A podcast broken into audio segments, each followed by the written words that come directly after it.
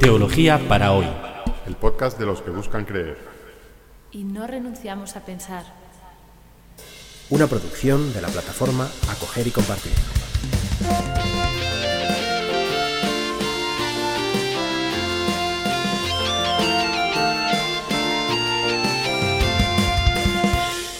Bienvenidos al episodio 37 del podcast Teología para hoy, titulado El final del principio. Antes que nada queremos disculparnos por la menor calidad de sonido que tiene esta grabación debido a un problema técnico que hemos tenido con el equipo habitual. Vamos a comentar hoy el final del Evangelio según San Marcos, desde el capítulo 15, versículo 38, hasta 16-20, que es el último versículo. Terminamos el último episodio narrando los instantes últimos de la vida de Cristo. Continuamos hoy desde ahí en la narración del Evangelio según San Marcos. Según este evangelista, eh, pasan tres cosas después de que Jesús expirase. El primero de ellos tiene que ver con el templo. Leemos. El velo del templo se rasgó en dos, de arriba a abajo. Para entender el significado de esta frase, debemos recordar cómo estaba estructurado el templo. Sobre una gran explanada de unos 400 metros de ancho, se levantaba el edificio del templo, el único lugar sagrado donde se podían ofrecer sacrificios legítimos al único Dios de Israel. En torno a este edificio había, a una, cierta distancia, había una valla con un letrero que decía que si cruzabas esa línea, sin, no siendo judío, es decir, siendo un gentil, la palabra gentil es la palabra que usa la Biblia para referirse a los no judíos, cualquier gentil que fuera más allá de esa valla, acercándose hacia el templo, que cruzara ese perímetro, es reo de muerte. Es decir, que te podía matar si te acercabas demasiado sin ser judío. Una vez dentro de la valla, el judío o la judía ¿eh? podía acceder al primero de los patios que rodeaban el templo.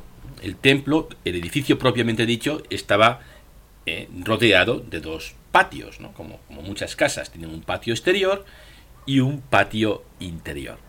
Al patio exterior, que se llamaba patio de las mujeres, podían acceder tanto las mujeres como los hombres. Solamente los hombres podían acceder al patio interior. Y en ese patio interior tenían lugar los sacrificios a Dios, que consistían en matar animales y ofrecérselos al Señor. Se ofrecía la sangre, normalmente, y te quedabas con la carne, con, con la cual hacías una especie de barbacoa sagrada con tu familia, o se podía ofrecer también un holocausto, que se consistía en quemar todo el animal. En el edificio del templo propiamente dicho, solo podían entrar los sacerdotes. Y todavía dentro de ese templo había una habitación especialmente eh, sagrada, una cámara santa, el Santa Santorum. Y a esta habitación solo podía acceder el sumo sacerdote, y éste una vez al año. ¿Qué había en esta Cámara Santa? Pues el arca de la alianza. Y se suponía que encima de ese arca de la alianza, el objeto más sagrado del judaísmo, estaba la Shekinah Adonai, la, presencia del Señor. La Cámara Santa es el lugar donde la divinidad tocaba la tierra, donde estaba la presencia de Dios. Esa Cámara Santa santificaba el templo, el templo santificaba la explanada, la explanada la ciudad santa de Jerusalén y la ciudad santa de Jerusalén la tierra santa de Israel. Así que era, era como el punto en el que el dedo de Dios tocaba la superficie del agua y, y como en círculos concéntricos iba expandiéndose esa santidad. Esta cámara santa estaba cerrada no por una puerta, sino por un velo. La entrada a la cámara, en la entrada de la cámara había una cortina, una, tela, que impedía ver su interior. y que, era, y que hacía las veces de puerta. Lo que nos dice Marcos es que ese velo se rasga en dos de arriba abajo. Imagínense, ¿no? La cámara santa, el velo se rasga en dos de arriba abajo. ¿Qué quiere decir? Pues que ya no está allí Dios, que la Shekinah Adonai ha abandonado el lugar, que este lugar ya es un lugar como cualquier otro, porque Dios no se deja encerrar en ese templo. Y entonces, ¿dónde está Dios si ya no está en el templo? En el cuerpo de Jesús que cuelga de la cruz. Este es el primer signo que viene del mundo judío. El segundo signo proviene del mundo pagano. Vamos a leerlo. Al verlo expirar así, el centurión que estaba frente a él exclamó, verdaderamente este hombre era hijo de Dios. Este militar oficial romano, es decir, pagano hasta la médula, porque el paganismo para los judíos de esta época no era una ideología o una religión así, un conjunto de ideas, ¿no? sino eh, el sistema imperial de Roma que adoraba a los ídolos y que tenía sometido a Israel. Y este hombre no es ni mucho, no es ni más ni menos que un oficial del ejército imperial. Y, y este pagano, que no puede estar más lejos del Dios verdadero, reconoce que en Jesús, que Jesús es verdaderamente hijo de Dios. Y esto es algo que nadie hasta ahora había dicho en el Evangelio según San Marcos. Pedro era el que más cerca había estado diciendo que Jesús es el Cristo. Pero Pedro en Marcos no dice Jesús que a Jesús tú eres el Cristo, el Hijo de Dios. Eso lo dice Pedro en Mateo, pero en Marcos no. El lector sabe desde el principio que, que este es el Evangelio de Jesús, Cristo, Hijo de Dios. Pero ningún personaje humano ha dicho eso hasta ahora. Es verdad que los demonios reconocían que Jesús era el Hijo de Dios, pero ningún personaje humano ha dicho hasta el momento y que el sumo sacerdote había preguntado a Jesús, ¿eres el Hijo del Altísimo? Y Jesús había dicho que sí, claro. Pero no ha habido hasta ahora una confesión de fe como la de este centurión. Y es que el Dios de Jesús, que ha abandonado el templo, ahora está a disposición o es accesible a todos, incluso a los paganos, incluso a los oficiales del ejército imperial. Todos pueden acceder al Dios que ha abandonado el templo de Jerusalén y que se ha hecho visible o que se hace presente en el cuerpo de Jesús. Vamos a seguir leyendo el tercer signo, si el primer signo viene del mundo judío y el segundo del pagano, el tercer signo tiene que ver con los más próximos a Jesús, con los discípulos de Jesús. Vamos a leerlo. Había también algunas mujeres allí que miraban de lejos. Entre ellas estaban María Magdalena, María la madre de Santiago el menor y de José, y Salomé, que seguían Jesús y lo habían servido cuando estaba en Galilea, y muchas otras que habían subido con él a Jerusalén. Pero bueno, había mujeres en, en el entorno de Jesús, entre los discípulos de Jesús. Esto no lo sabíamos porque Marcos no nos lo ha contado hasta ahora y, viene como una sorpresa porque, porque normalmente los maestros judíos no tenían discípulas, mujeres entre sus discípulos. Esto no, no, no, no las tenían entonces y no las han tenido hasta hace poquísimo tiempo. Incluso hoy los judíos ortodoxos solamente hay discípulos, hay varones que estudian la Torá. Pues este maestro judío que era Jesús tenía discípulas y muchas, según Marcos, que habían incluso acompañado a Jesús hasta Jerusalén en su último viaje.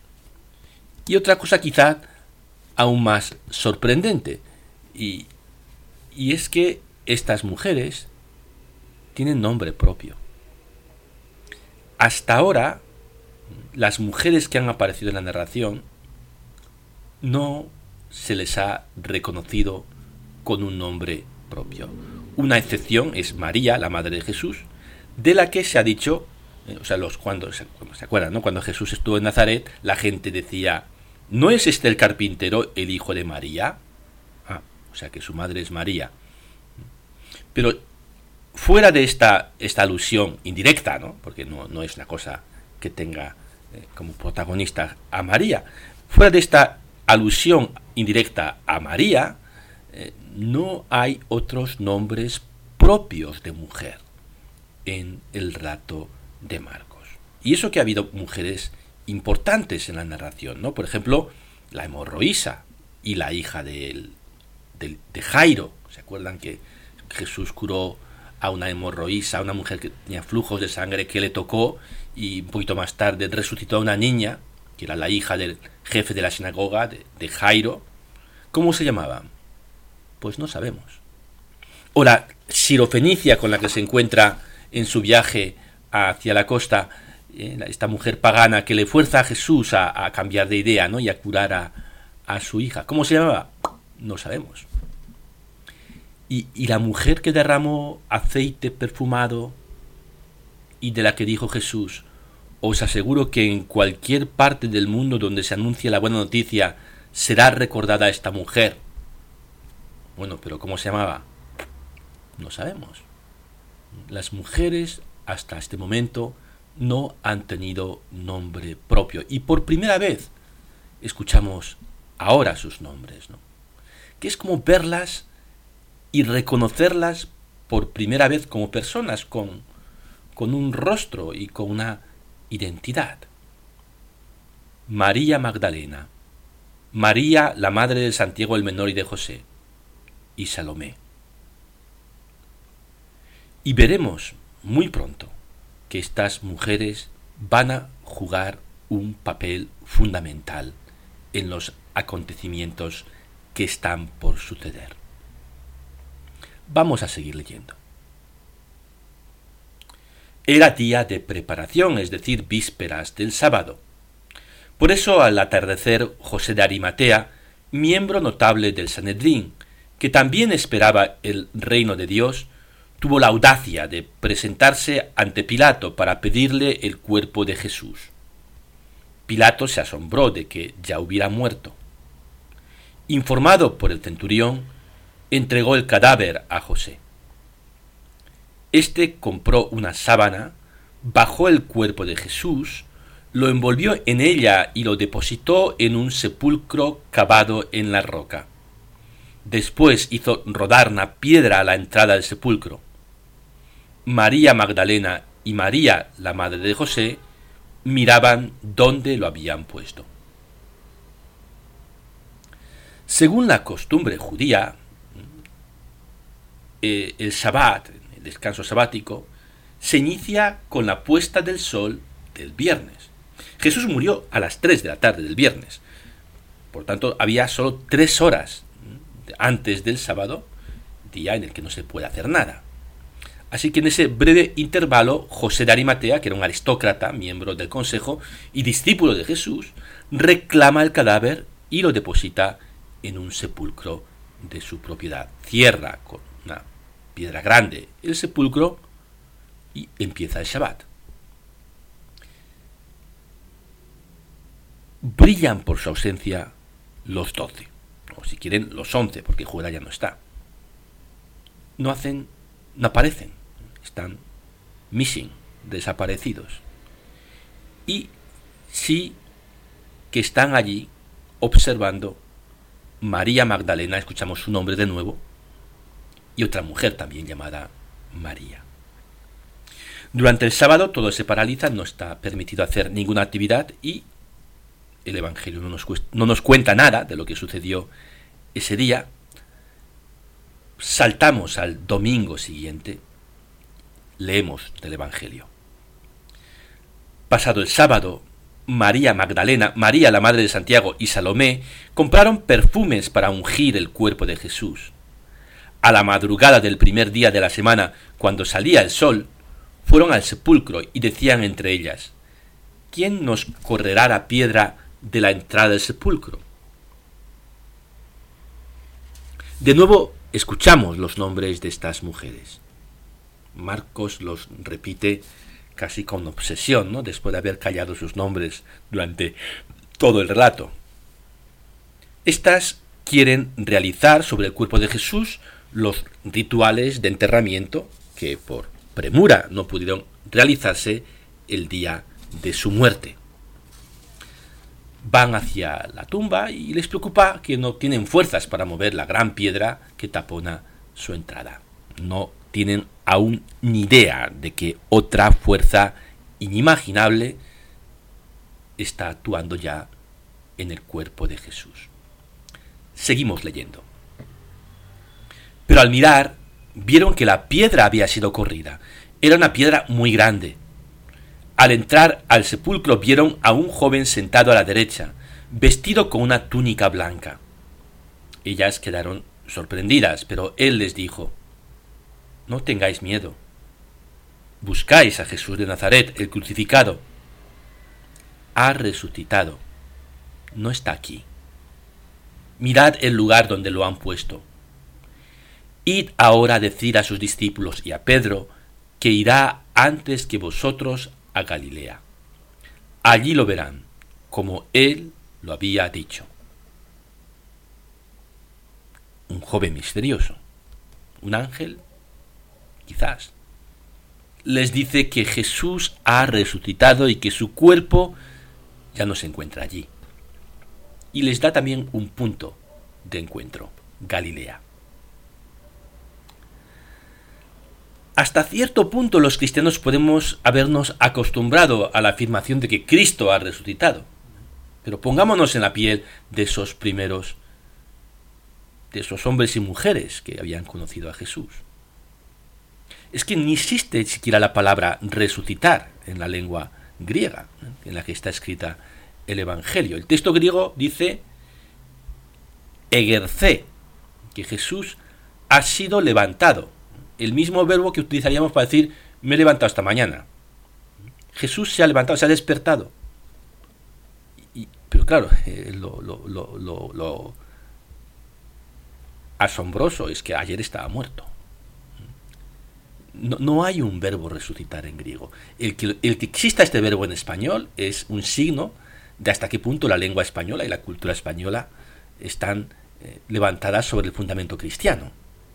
En, la lengua griega tienen que utilizar los verbos que a mano, ¿no? Es decir, se ha levantado, se ha despertado, pero bueno, es que estaba muerto, ha resucitado.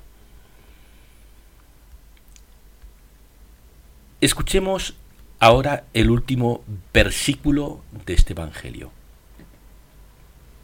Ellas salieron corriendo del sepulcro porque estaban temblando y fuera de sí, y no dijeron nada a nadie porque tenían miedo.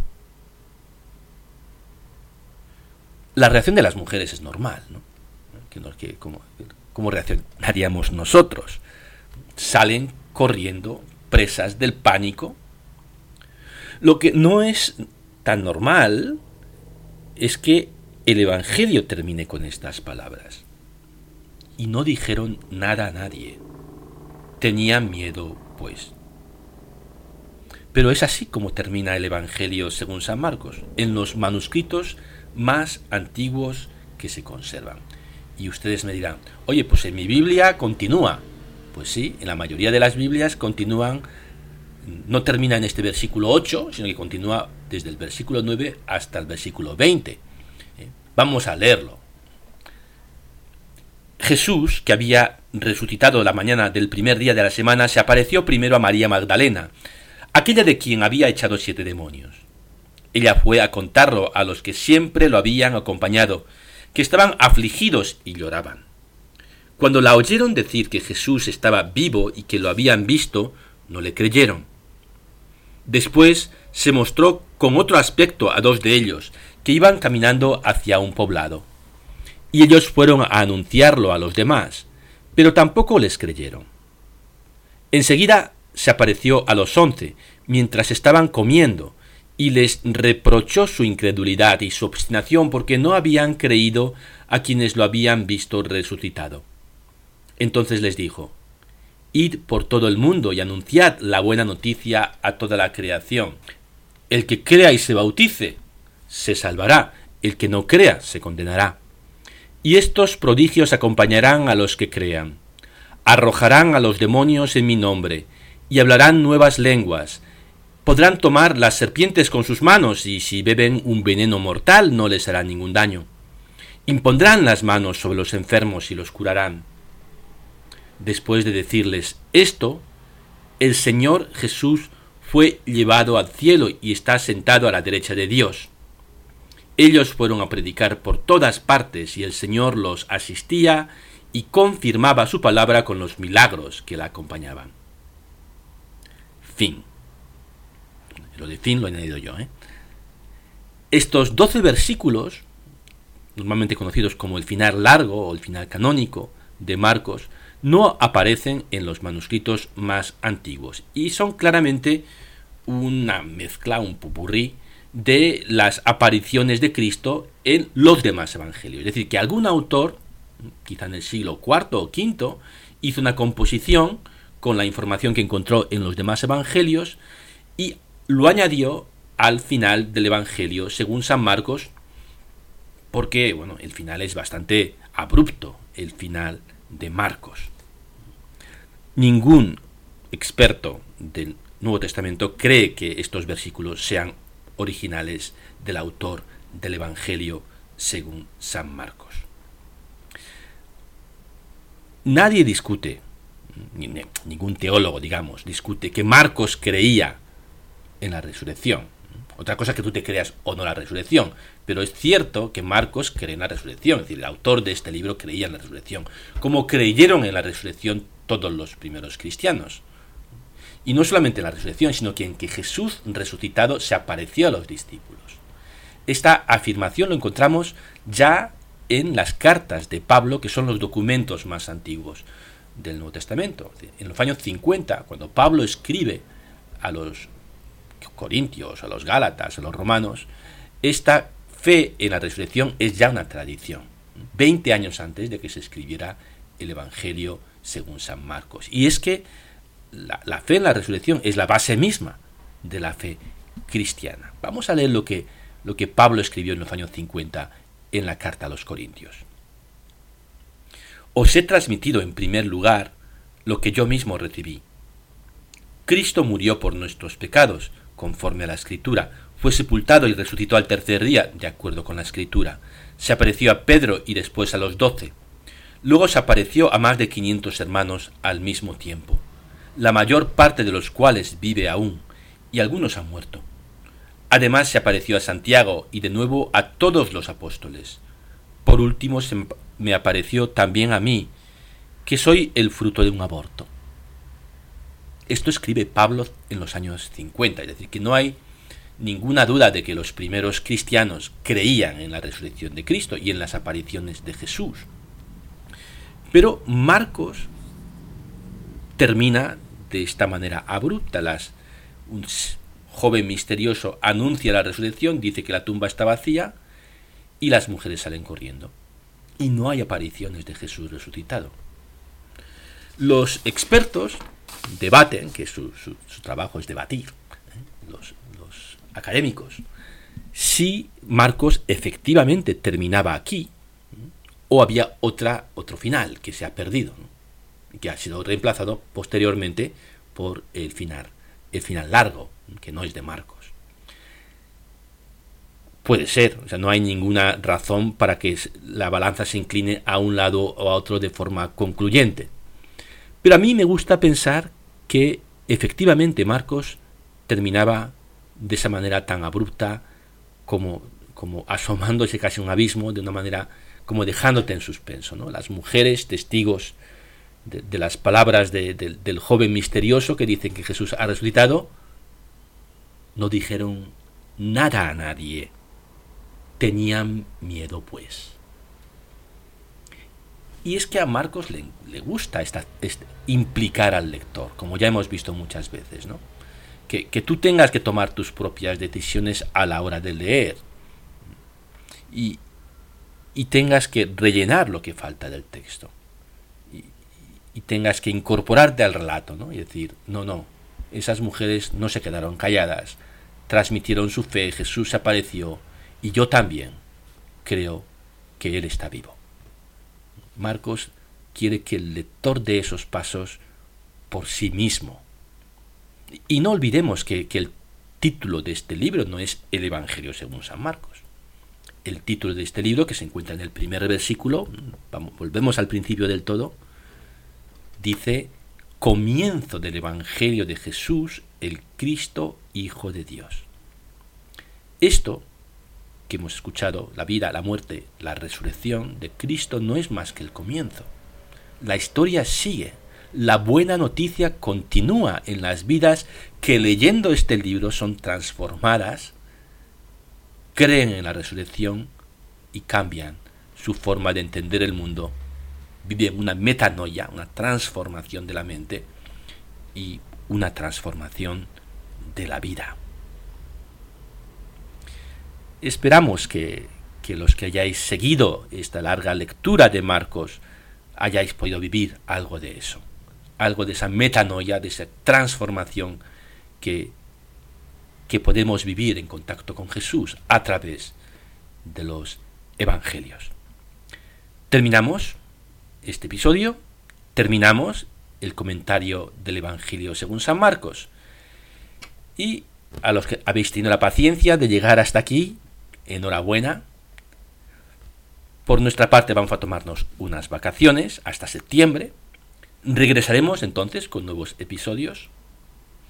Probablemente vamos a cambiar la forma de, hacer teología. En vez de hacer teología leyendo un texto bíblico, vamos a hacer teología tratando de responder a las grandes preguntas. ¿no? ¿De dónde viene todo? El tema de la creación. ¿Quién es Jesús, Jesús era Dios, el tema de la cristología, qué es el ser humano, el tema de la antropología. Probablemente haremos esta forma de, reflexión que se llama teología sistemática, en lugar de la forma de reflexión que hemos traído hasta ahora, que es la teología bíblica. Pero queremos, bueno, esto depende también de que vosotros pues lancéis vuestras preguntas y vuestros emails y, nos digáis, bueno, pues qué es, por dónde queremos, queréis que, que sigamos avanzando. Vamos a tomarnos unas semanas, unos meses de vacaciones. Queremos también terminar con una nota práctica y es que el 20 de julio, lunes, por la tarde a las 6, cargaremos el contenedor de ayuda para Haití que va a enviar a coger y compartir. Si estáis en Madrid y queréis echarnos la mano, por favor entrad en nuestra web acogerycompartir.org y allí tenéis toda la información. Necesitamos todas las manos porque es un contenedor gigantesco y tenemos muchas cosas que queremos enviar a Haití. Que tengáis un estupendo verano, nos vemos en septiembre.